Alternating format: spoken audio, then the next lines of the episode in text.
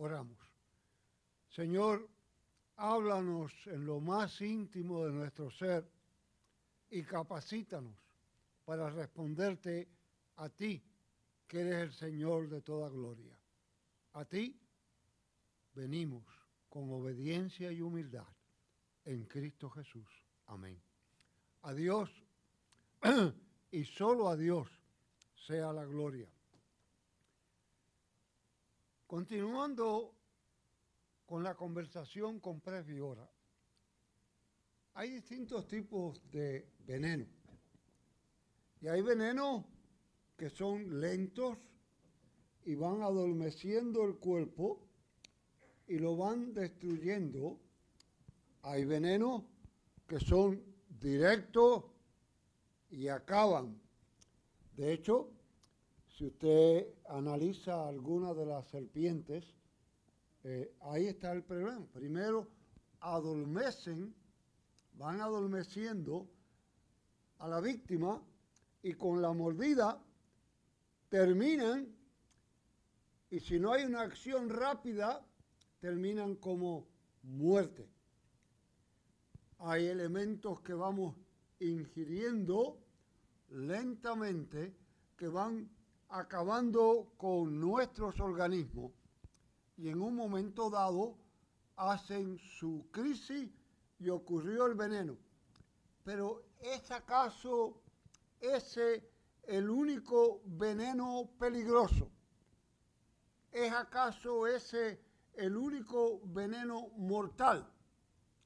¿Es acaso ese el único veneno del cual debemos tener cuidado? Hay otros venenos. Y hay el veneno espiritual. Hay el veneno que va adormeciendo al ser humano y diciéndole, todo el mundo lo hace. No seas tonto. No te quedes atrás. Tú también puedes hacerlo. Te va creando el ambiente y diciéndote, eso pasaba antes. Eso era antiguo. Los tiempos han cambiado. Ahora las cosas son distintas. No tienes que tener esa cosa. Eso eran lastres del pasado. Los viejos son los que hacen eso, a pesar de que hay viejos que están más envenenados que otros. Y sigue haciendo en una relación de pareja si alguien se pone a envenenar, a decir y hacer cuando una pareja tiene intromisión entre ellas y alguien le dice, pero yo no sé por qué tu marido no te lleva a ti a tal lugar, o yo no sé por qué tu esposa no te plancha las camisas, o yo no sé, empieza a crearse el veneno, o cuando, ¿a dónde sale tu marido todas las noches? ¿A dónde sale tu mujer? Y crea el ambiente. O tan sencillo como dos amigos que, o dos amigas y alguien comienza a crear falsas ideas, falsas, va desbaratando la relación que puede existir. Y ustedes van a decirme ahora, con toda razón, pero ¿dónde está la guía para que nosotros podamos tomar una decisión o la otra. Aquí es que viene realmente el meollo del problema. Si usted ha caído en el veneno de que la palabra de Dios es un vehículo del pasado y que hay que cambiarla y que no es la palabra de Dios, sino que contiene la palabra de Dios. Si usted cayó en ese veneno, usted va a seguir toda esa ruta continua, una detrás de otra. Por el contrario, si usted mantiene la historicidad de la palabra de Dios, la rectitud de la palabra de Dios, y la entiende como voluntad directa de Dios para su pueblo, usted va a poder distinguir el veneno de lo no venenoso. va a poder ver lo que le hace daño de lo que no le hace daño. Gracias a la tecnología, la semana pasada yo tuve el privilegio, ustedes todos saben mi pasión por la historia de la iglesia. Yo tuve el privilegio de seguir de cerca, a través de la tecnología, dos asambleas generales de dos iglesias de tradición presbiteriana. Una que ha querido mantenerse dentro de las escrituras. Una que ha querido ser fiel a lo que dice la palabra. Y usted podía oír en los acuerdos, en las votaciones, en lo que allí ocurría, usted podía ver sanidad. En la otra, usted podía ver división, podía haber hipocresía, podía haber mentira. Cuando desbarataban todo el concepto de la familia cristiana, o cuando sencillamente bailaban al son de la cultura del momento. Y usted podía, yo me pasaba la mañana moviéndome de un lugar al otro tratando de en mi mente analizar dónde estábamos situados. ¿No es acaso esa el cuadro en que vive la sociedad contemporánea? ¿No es acaso esa el veneno que se está distribuyendo continuamente? ¿No es acaso eso lo que estamos proyectando en algunas áreas, creando problemas. Las escrituras no están ajenas a ello. Nos encontramos que Proverbio en el Antiguo Testamento nos da el cuadro perfecto. Pero lo que ustedes acaban de leer en Romanos y acaban de verlo de cerca, a mí me gusta llamarlo como el catálogo perfecto el catálogo sin falla de los grandes elementos del veneno. Cada uno de esos elementos que ustedes, que Carlos leyó hace un momento, cada uno de esos elementos tienen un peligro eminente en la vida del ser humano. Y está regado por todo el ambiente. El noveno mandamiento, ya desde antiguo, nos prepara para enfrentarnos a Él. Nos prepara para luchar frente a Él, para echarlo al lado. La lucha siempre ha sido, no es la religiosidad, no es la apariencia de bondad, no es el todo está bien, todo está bien. Amor, amor, amor, amor, amor. El amor perfecto es Dios. El amor sin tacha es Dios. El amor que no claudica es Dios. Todos los demás somos simples reflejos del amor de Dios. Y el verdadero amor se manifiesta en obediencia. Hace muchos años yo oí un sermón de alguien que desgraciadamente no debe haber estado preparado para el púlpito y que me impactó. Y hablaba del Antiguo Testamento, de Génesis, de la ofrenda de Caín y Abel. Y decía de la siguiente manera, como ustedes ven aquí, decía aquel predicador, Abel ofrendió lo que Dios le gustaba, lo que a Dios le gustaba. Pero Caín ofendió lo que a Dios no le gustaba, no le llamaba la atención y por eso la rechazó. Al pasar los años, yo he analizado eso mil veces. Y ustedes saben que eso era un veneno sembrado, porque era como si Dios no tuviera justicia. Era no me gusta y no me gusta y se acabó. La razón era otra. Dios había determinado ¿Qué se debía de ofrendar? y Abel cumplió. Caín pensó que él podía hacer su voluntad. Pensó que él podía ofrecer lo que le convenía a él, lo que le gustaba a él. Y la razón, ustedes la conocen. La historia es bien sencilla. Todos los seres humanos tenemos fallas. La gran victoria del Evangelio es que se nos ofrece paz en Cristo Jesús. Ninguno de nosotros somos perfectos.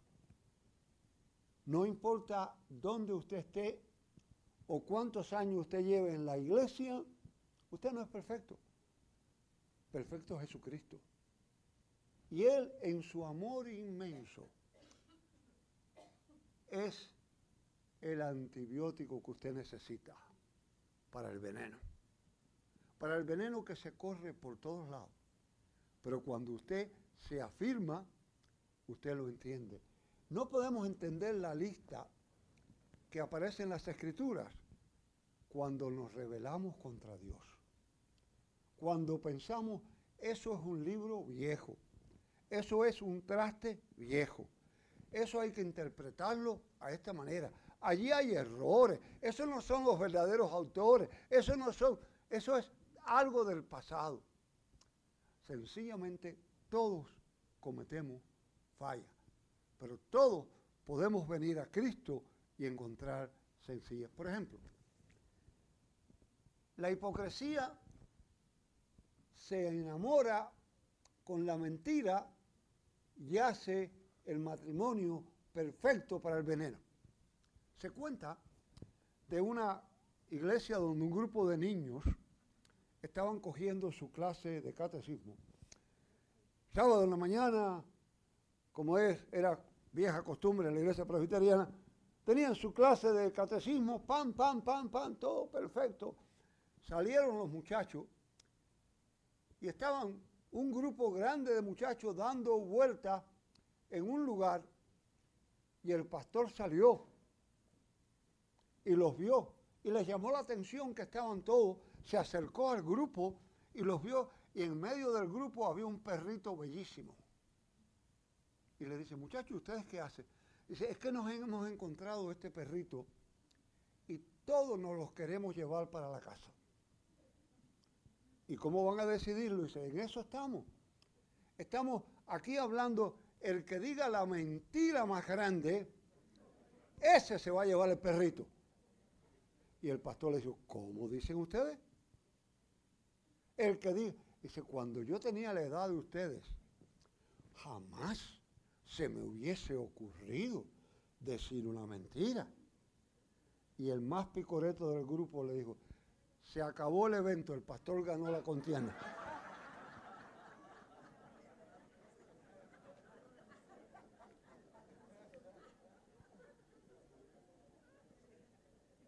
Cada uno de nosotros tiene que entender su fallo a la luz de las escrituras. Tiene que arrepentirse, tiene que entenderla, tiene que vivirla, tiene que practicarla, tiene que examinarse de día en día. Cuando yo le decía a los niños de Presbiora que tenemos que tener cuidado, tenemos que ser observadores mucho cuidado, un cuidado extenso de lo que ocurre en la vida, porque podemos fallar. Podemos fallar abiertamente. Podemos caer en la trampa de día en día, en la trampa de lo que hace todo el mundo, de la trampa que todo el mundo trae, que todo el mundo lleva. Más tarde o más temprano, la mentira trae consecuencias, trae dificultades grandes.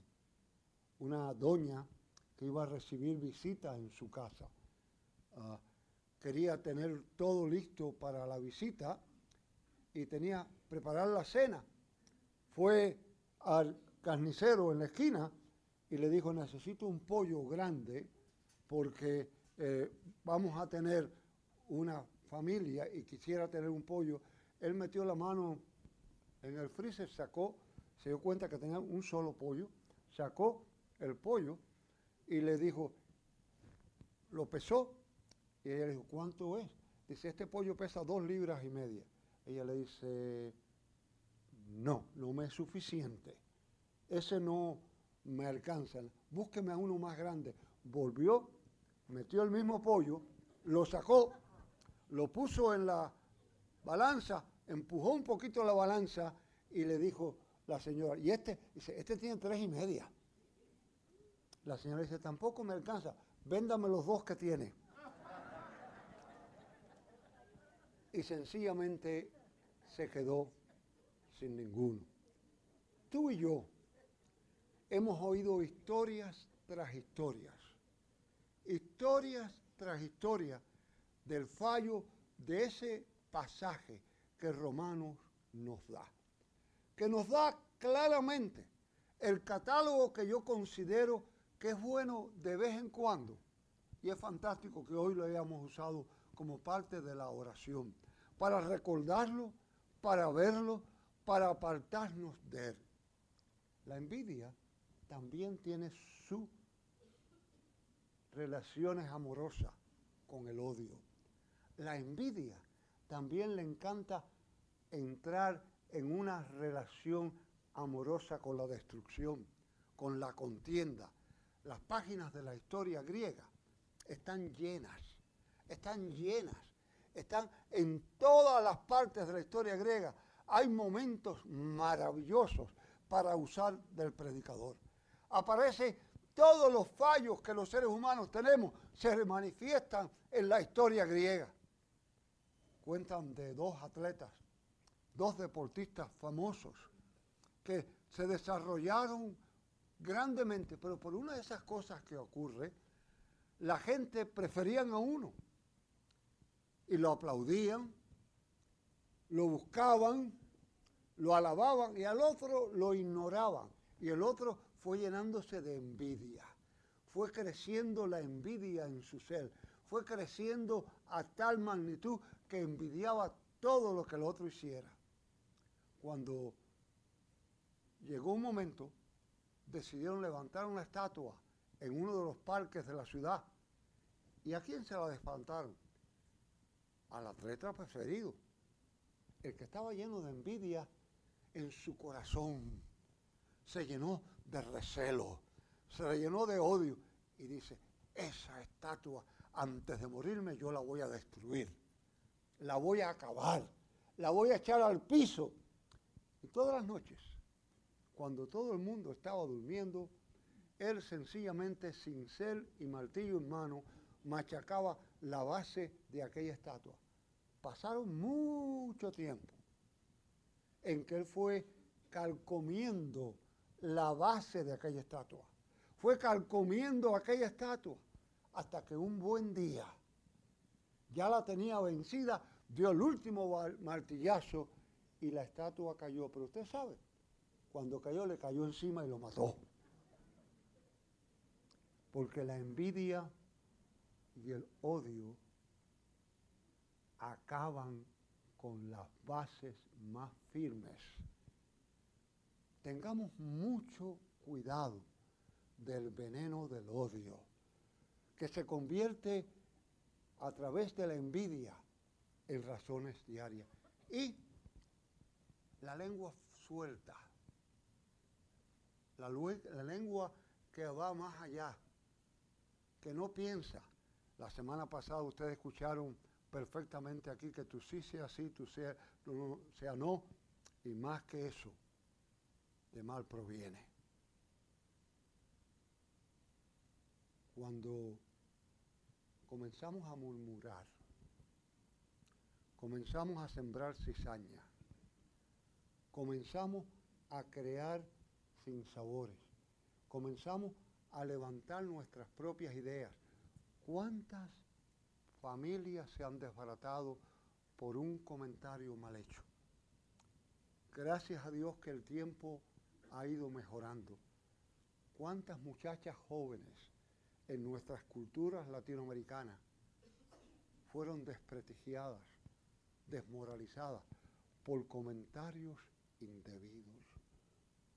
¿Cuántos han hecho ese daño en sembrar malestar con el veneno? Esta historia se publicó hace muchos años en un pequeño poblado del sur de los Estados Unidos. En una comunidad de medio ambiente, de clase media, en que todos estaban como se mudó un matrimonio con dos hijos. Y por alguna razón, la esposa era una mujer extremadamente bella, sumamente bella, elegante, atractiva, y el comentario de todo el vecindario era lo bella que era aquella muchacha. Como es natural, eso trajo envidia de algunas. Eso trajo deseos de murmurar de otros. Pronto descubrieron que el que hacía todo el trabajo en la casa de limpieza y de cuidado era el esposo. Mira qué abusadora es. Mira qué, qué, aprovechadora es. Muy linda, pero mira qué sinvergüenza es. Mira lo que hace. Pronto descubrieron que los muchachos comían en las casas de los vecinos. Y empezaron, ni siquiera cocina. Por eso mantiene las manos tan bonitas. No hace nada. ¿Y tú te has fijado? que casi todos los lunes viene un hombre ahí por la tarde. Comenzaron todos los comentarios, todos los comentarios. Un buen día, esta señora estaba en la farmacia del pueblo. Se desmayó. Se formó la carrera. La llevaron al hospital. Y entonces se supo que ella sufría una extraña enfermedad que no había sido descubierta. Y que por consiguiente no tenía energía para hacer el trabajo de la casa. Que por consiguiente, cuando perdía la paciencia, no podía tener los muchachos cerca. Y el hombre que venía todos los lunes en la noche era un médico amigo que quería ayudar. Algunos cambiaron de actitud. Otros dijeron, sigue siendo igual. Porque el veneno acaba con lo más profundo del ser humano. Querida familia,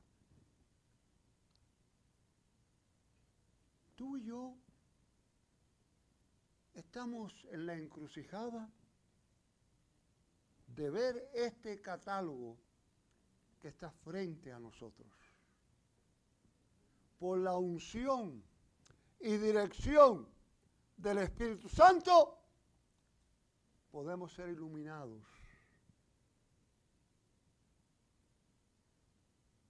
para no envenenarnos. Y peor aún, para no envenenar a otros.